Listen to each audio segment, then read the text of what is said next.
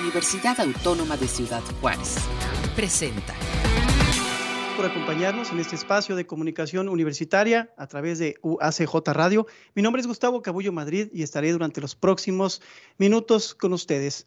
Eh, la UACJ, a través del Departamento de Ciencias Veterinarias, el programa de Medicina Veterinaria y Zootecnia, la maestría en Ciencia Animal y el Cuerpo Académico de Producción Animal, invitan a estudiantes, profesores y productores del área precuaria a asistir vía remota al ciclo de conferencias de actualización en reproducción animal. Estas conferencias serán proyectadas el primer y tercer viernes de cada mes, iniciando este primero de octubre a partir de las 12 horas a través de Microsoft Teams y Zoom. Además, no tendrán ningún costo. Pero para que nos platique acerca de este abanico de actividades, nos acompaña en este día el doctor José María Carrera Chávez. Él es coordinador de la maestría en ciencia animal. Doctor, bienvenido. muchas gracias por la invitación. También tenemos al doctor Andrés Quesada Casasola. Él es profesor investigador de la UACJ. Doctor, bienvenido. ¿Qué tal? Muy buenas tardes. Gracias por invitarnos. Pues, ¿qué le parece si antes de entrar en materia, doctor José María Carrera Chávez, nos platica sobre la maestría en ciencia animal? ¿Cuál es su metodología de estudio? Eh, bueno, pues eh, otra vez te agradezco la, invitación. Les platico un poquito sobre la, sobre la maestría. Este es un programa que ya tenemos, eh, vamos a iniciar este próximo 2022, lo que es la sexta generación. Eh, esta maestría, eh, básicamente manejamos dos líneas de aplicación y generación del conocimiento, que es la salud y producción animal y el manejo de fauna silvestre. Eh, como les comento, ya llevamos algunos años. Esta maestría está en el Padrón Nacional de Posgrados de Calidad. siempre desde que ingresó ha estado en este, en este padrón.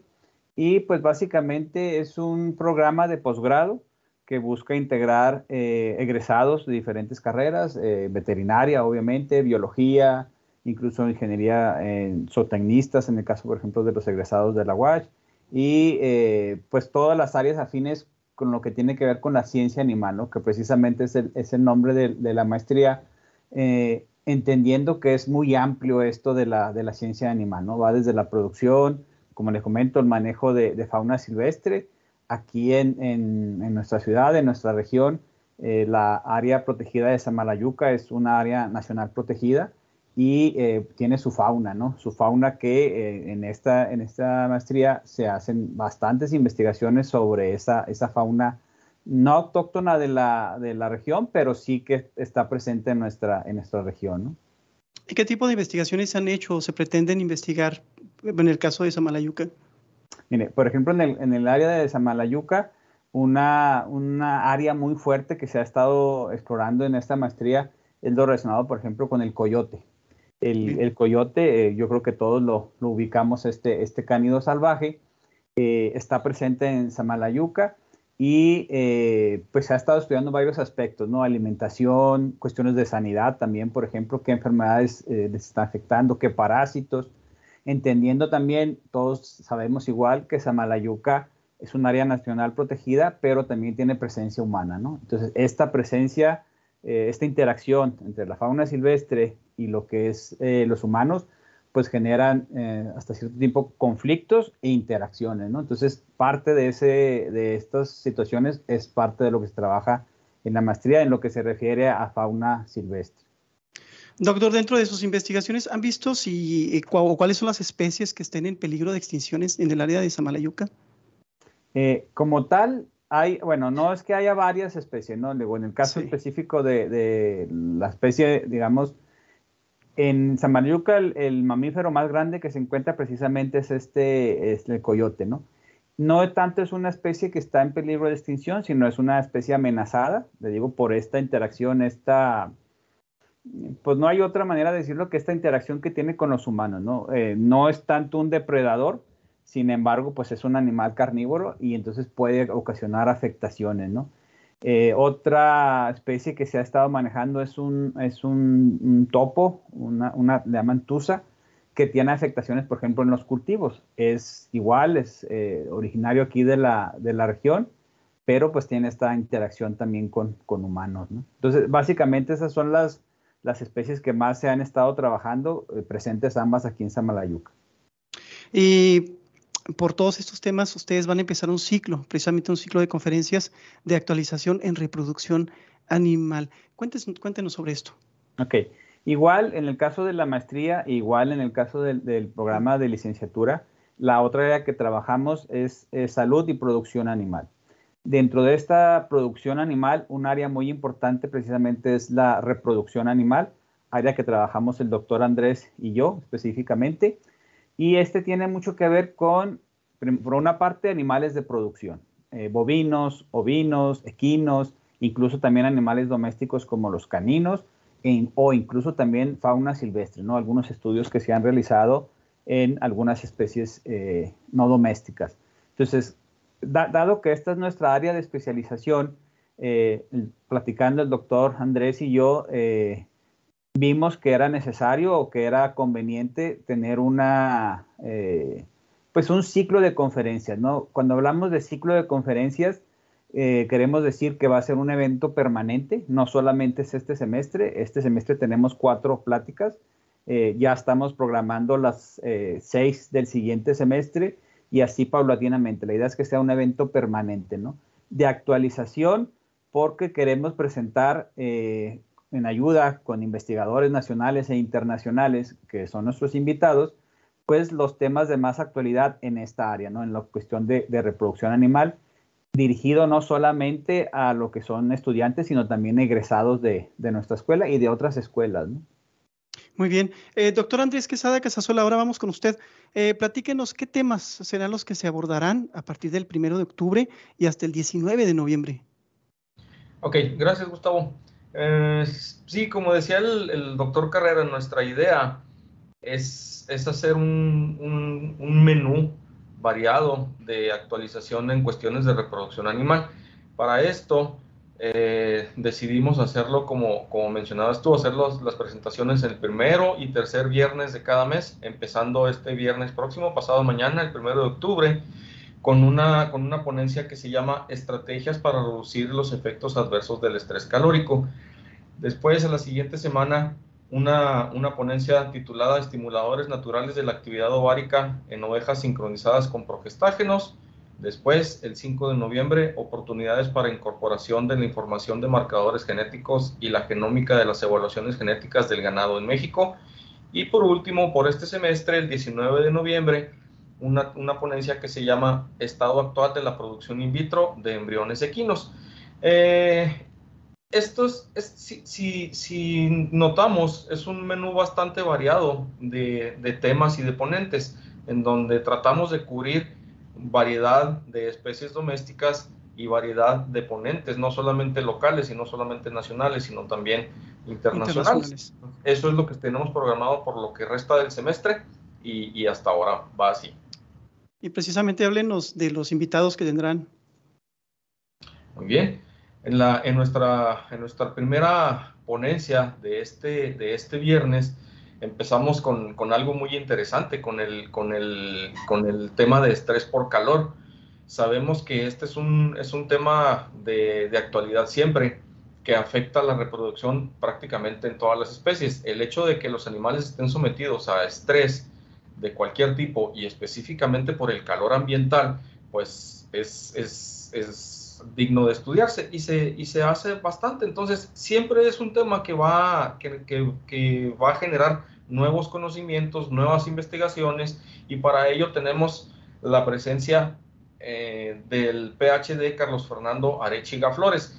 Él, él, está en la, en la, Universidad Autónoma de Zacatecas, en la Unidad Académica de Medicina Veterinaria. Eh, es, él estudió un doctorado en la Universidad de Florida, eh, pertenece al Sistema Nacional de Investigadores de nivel, nivel 1, es líder del Cuerpo Académico de Biotecnología y Reproducción Animal y ha tenido múltiples publicaciones en revistas eh, científicas de calidad. Entonces, eso nos permite la participación del, del, doctor Arechiga para empezar a abrir con algo, con algo bastante bueno. Nuestros, nuestros, nuestros ponentes tienen una gran calidad y, y la, presentación del doctor Arechiga lo, lo confirma. ¿sí? Doctor Andrés Quesada, déjeme le pregunto lo siguiente. Eh, ¿Dónde tienen sus campos de estudio físicos aquí en Ciudad Juárez? Eh, ok, lo que, lo, que, lo que tiene que ver con reproducción animal eh, es muy variado. Decía el doctor Carrera hace unos minutos, es un, es un área que, que puede ser tan específica o tan inespecífica como nosotros lo, lo queramos ver. En, en, en las especies que nosotros estudiamos, incluye especies domésticas y especies no domésticas. Entonces eso nos permite trabajar en una gran gama de, ambientes. Por ejemplo, podemos trabajar en reproducción en sistemas de producción establecidos, o sea, por ejemplo, establos lecheros, de producción de, ranchos de producción de, bovinos de, carne, y también en cuestiones de laboratorio. Nosotros hacemos mucho trabajo de laboratorio para, para llevar a cabo técnicas, por ejemplo, de fertilización in vitro, de producción de embriones. Entonces, es, es, muy amplio lo que, lo que nosotros hacemos en cuanto a reproducción animal, tomando en cuenta las especies y los tipos de explotación o de, de, de, lugares en donde se encuentran los animales que, que estudiamos. De los trabajos más recientes, doctor, que estén trabajando en el Instituto de Ciencias Biomédicas, compártanos un par. Ok, básicamente la, gente que trabajamos en reproducción animal, eh, estamos trabajando, el doctor Carrera tiene una, línea de investigación muy interesante que se trata de los aditivos de origen vegetal en la, en la producción de embriones y, la, y en la congelación de, semen de diferentes especies. Eso es muy importante porque, porque nos permite eh, sustituir algunos aditivos que ya están probados y estabilizados eh, con anterioridad, con algo más novedoso, algo que no, que, no, eh, que no nos vaya a causar resistencia, por ejemplo, con algunos antibióticos o algo así. Entonces nos permite usar cosas nuevas. Y, por otro lado, en lo personal yo estoy, yo estoy tratando de, desarrollar en, forma actual eh, la investigación relacionada con los, con los efectos hormonales en diferentes técnicas de, laboratorio también para producción de embriones y para congelación de, semen de diferentes especies. Esas son dos, pero, pero como te digo, Gustavo, hay, hay muchas áreas que estamos cubriendo por ahora. Esas serían, yo pienso que de las más actuales. Doctor, ¿y cómo llevan estas investigaciones a campo? Ustedes ahorita me comentaba que van a, ranchos, a ranchos privados, pero por ejemplo tenemos cerca Villa Humada. Eh, ¿A dónde van? Mm, a, demostrar si, si, funciona esto que ustedes están haciendo en los laboratorios del Instituto de Ciencias Biomédicas. Muy sencillo. Eh, por ejemplo, tanto el doctor Carrera y yo hacemos nuestros, nuestros trabajos de investigación en laboratorio con los estudiantes de posgrado o de pregrado. Sí. y y vamos a, vamos a, decir que tenemos una, una, muestra de semen tratada con tal, con tal aditivo que nosotros queremos eh, eh, evaluar si produce más o menos crías, o sea, si realmente si funciona para la reproducción. Entonces tendremos que usarlo en animales vivos. Eso que hacemos en el laboratorio, ahora tenemos que traspolarlo a animales vivos. Y, y, y eso es lo que hacemos. O sea, trabajamos con algunos productores, o por ejemplo con animales propios de la universidad y, y, hacemos este tipo de evaluaciones de tal forma que, que podemos determinar si, si, lo que nosotros queríamos demostrar como hipótesis realmente se demuestra en, en un sistema de producción, sea de, por ejemplo, de, de, producción de carne de borrego, o por ejemplo en establos lecheros, o por ejemplo en producción de bovinos de carne, así. ¿Qué animalitos tienen eh, actualmente aquí en la universidad? Actualmente en la, en la Universidad del Rancho, en el rancho se cuenta con bovinos productores de carne. Es lo que, es lo que, con lo que se cuenta ahora. También se tiene un sistema de producción de cerdos, de, de, ovinos y de caprinos. Eso es lo, eso es lo que, lo que se está desarrollando un poquito más. Es muy, muy interesante. Podríamos durar aquí bastante, bastante rato, doctor. Pero adelántenos eh, de qué se tratará el tema, estrategias para reducir los efectos adversos del estrés calórico ya ve que tenemos unos climas eh, muy respetuosos aquí en la frontera. Sí, sí, sí. El, como, les, como les mencionaba, nuestra primera ponencia, la de, la de este viernes, ese incluye temas que, que, tienen que ver con ese, con ese estrés que sufren los animales bajo condiciones de calor. Sabemos, como, como dices, Gustavo, eh, que durante el verano el, el calor, si nosotros lo sentimos mucho, también los animales en, las condiciones en las que ellos viven, que no necesariamente son malas, pero también sufren las inclemencias del clima. Vamos a poner un ejemplo, una, una vaca lechera necesariamente está expuesta al calor. Entonces, esas condiciones son las que se estudian y las que se van a tratar de explicar. Las condiciones que hacen que un animal eh, sufre cuando, cuando está bajo estrés calórico y cómo podemos llegar a minimizarlo de tal forma que el animal se sienta bien.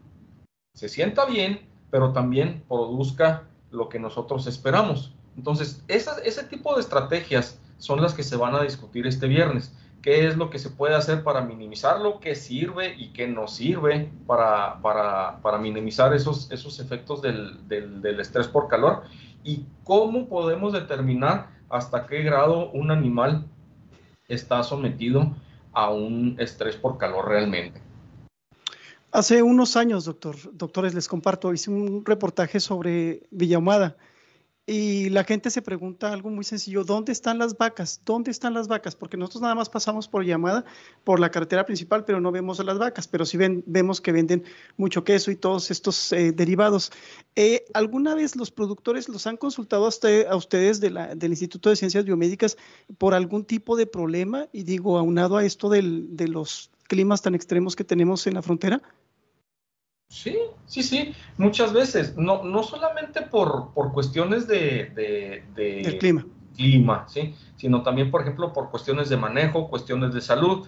En el, en el ejemplo que pones de, de Biomada, es cierto, hay mucha gente que, que, tiene esa percepción de que, de que dónde está el ganado de Chihuahua. Se supone que exacto. El, ganado, el estado de Chihuahua es el, el, el, por, el estado por excelencia ganadero, pero también hay que considerar que está, el estado de Chihuahua es el más grande entonces, eh, el hecho de que no veamos a las vacas, pues no quiere decir que no exista. Ahí, por ejemplo, Biomada funciona mucho con pequeños productores, con productores eh, que tienen 15, 50 o hasta 100 vacas a lo más, que no son establos grandes y que, y que producen de ese, de ese modo. Eh, nosotros trabajamos con algunos de ellos, nos consultan, nos, desde lo más sencillo hasta lo más complicado, eh, cuestiones de manejo, como te, como te decía, cuestiones de salud, cuestiones de reproducción también, eh, y podemos, podemos trabajar con ellos bastante bien. Doctor, libéreme de esta duda. ¿Son vacas Holstein o estoy equivocado? Las que se utilizan para producción de leche, sí, son las, son las, las, vacas Holstein. Bien, eh, muchas gracias. volvemos con el doctor José María Carrera Chávez. ¿Cómo fue la elección y jerarquización de estos temas para este ciclo de conferencias? Ok, bueno, otra vez eh, comentando la, situación de la, del amplio eh, panorama que presenta cuando hablamos de reproducción, ¿no? Precisamente eh, ante este escenario y sabiendo que aquí pues, a los diferentes asistentes van a tener diferentes necesidades y diferentes intereses a la hora de hacer esta, esta, de estar asistiendo a estas conferencias, ¿no? Entonces, lo que nosotros intentamos hacer fue tratar de abarcar os vamos a intentar abarcar eh, lo más posible todas estas especies, todas estas temáticas. Eh, incluso, por ejemplo, la tercera de este, de este semestre incluye una plática de mejoramiento genético eh, que no necesariamente impacta o no es directamente relacionado con la reproducción, pero la reproducción impacta en cómo se hace el mejoramiento genético, ¿no? Entonces, intentamos hacer un, abarcar lo más posible. En esta ocasión, pues estamos abarcando bovinos eh, de, leche, que es el caso, por ejemplo, del estrés calórico, principalmente. Eh, va a haber una plática sobre ovinos, eh, más bien también de bovinos hacia bovinos de carne, que es la tercera plática, y también equinos. Son estas cuatro las que tenemos programado en este semestre. El siguiente semestre queremos involucrar, por ejemplo, a, cerdos, a caninos, que es algo importante, por ejemplo, aquí para nuestra universidad, en nuestro departamento, eh, muchos muchachos van dirigidos hacia las pequeñas especies, ¿no? Perros, gatos. Entonces también queremos abarcar todo esto, esta temática, pues que es de interés para, para los alumnos, ¿no? Pero también es importante mencionar que estas conferencias no solamente van dirigidas hacia alumnos o egresados o médicos veterinarios, sino también queremos que participen productores, ¿sí? O, por ejemplo, dueños de clínicas, son veterinarios normalmente, pero la idea es que también tengamos una vinculación pues con el sector productivo, ¿no? Entonces también estas pláticas están enfocadas y pensadas no solamente en los alumnos, sino también en los productores. Claro, y está viendo también eh, que el 19 de noviembre tienen el tema estado actual o el estado actual de la producción in vitro de embriones equinos. Eh, me parece muy interesante y que nos adelante un poquito. Eh, volvemos con usted, doctor Andrés Quesada Casasola, para que nos platique sobre este tema, el estado actual de la producción in vitro de embriones equinos. Eh, sí, sí, Gustavo, ese es, ese es un tema, como dices, es bastante interesante y, quisimos hacerlo, hacerlo aún más interesante eh, teniendo como ponente a, la doctora Beatriz Macías, que, está, ella está en la Universidad de Extremadura en España, nos, nos va a acompañar desde allá. Y, y, realmente la reproducción equina podemos decir que se maneja en una categoría diferente. ¿Por qué? porque la reproducción equina eh, tiene muchas peculiaridades que no tienen las otras especies. Por ejemplo, en bovinos, tanto productores de leche como de carne, la inseminación artificial y la producción de embriones son técnicas que ya están muy establecidas.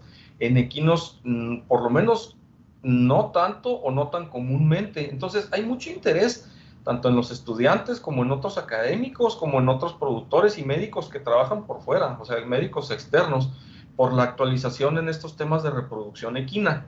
Hemos, hemos tenido afortunadamente bastantes, bastantes eh, correos y comunicaciones preguntándonos acerca de estos temas, específicamente este, el, de, el, de, el, del final del semestre de, reproducción equina. Entonces, eso nos permite, eh, como decía el doctor Carrera, ofrecer algo nuevo, algo práctico y algo que pueda estar disponible para, para prácticamente para toda la comunidad eh, en, en, cuanto a la reproducción de caballos.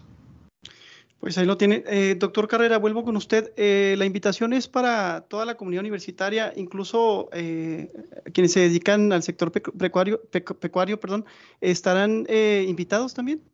Sí, claro, les comento. Esto no solamente es para la comunidad universitaria, eh, obviamente queremos que participen los, alumnos, nuestros alumnos de nuestro departamento. Eh, hace una semana iniciamos con lo que es el registro, por ahí se está compartiendo la, liga de registro, que es un, formato. Eh, igual también es importante mencionar que estas conferencias las estamos haciendo de manera virtual, es aprovechando las, herramientas que nos trajo consigo pues el aprendizaje que hemos tenido con la, con la pandemia pues estamos también aprovechando estas, estas herramientas, ¿no? Entonces, no solamente va dirigido a lo que es eh, alumnos eh, de nuestra universidad o otras universidades, sino también eh, se han registrado ya productores porque también las conferencias van dirigidos hacia ellos, ¿no? Y también, pues, a médicos, a médicos ya egresados, igual de nuestra escuela o otras este, escuelas, pues la idea es que participen porque pues es sin costo, eso es algo importante. Se tienen ponentes de, primer nivel, tanto nacionales como, como, internacionales, y pues consideramos que es una oportunidad, ¿no? Eh, les digo, ya en, en, nuestro registro que hemos tenido, hemos tenido incluso participación de, asistentes de incluso de otros países, ¿no? De Perú, de Colombia, eh, aquí mismo en, en, nuestro país, de varios estados ya han mostrado interés y se han registrado para estar participando en, en estas conferencias. Eh, pues ahí está la invitación. Doctor José María Carrera Chávez, doctor Andrés Quesada Casasola, hemos llegado a la recta final de esta entrevista, pues a excepción de que ustedes quieran eh, agregar algo. Solamente que los, esperamos. Esperamos vernos ya este próximo eh, viernes, pasado mañana, con la primera este, conferencia. Y recordarles pues que es un evento permanente, ¿no? Va a haber bastantes ponencias y esperamos por ahí verlos eh, vernos el próximo viernes. Pues les agradecemos mucho su asistencia a esta entrevista, doctores. Y a ustedes, amigos, eh, les recordamos que el registro al ciclo de conferencias de actualización en reproducción animal continúa abierto. Y pues para mayores informes, escriba a los siguientes correos. Tenemos aquesada.uacj.mx y jose.carrera arroba uacj.mx que pertenecen a nuestros, a nuestros invitados. Y pues amigos, amigas, gracias por habernos acompañado en este espacio de comunicación universitaria a través de UACJ Radio. Mi nombre es Gustavo Cabullo Madrid. Bonita tarde. Este fue un programa de la Dirección General de Comunicación Universitaria de la Universidad Autónoma de Ciudad Juárez.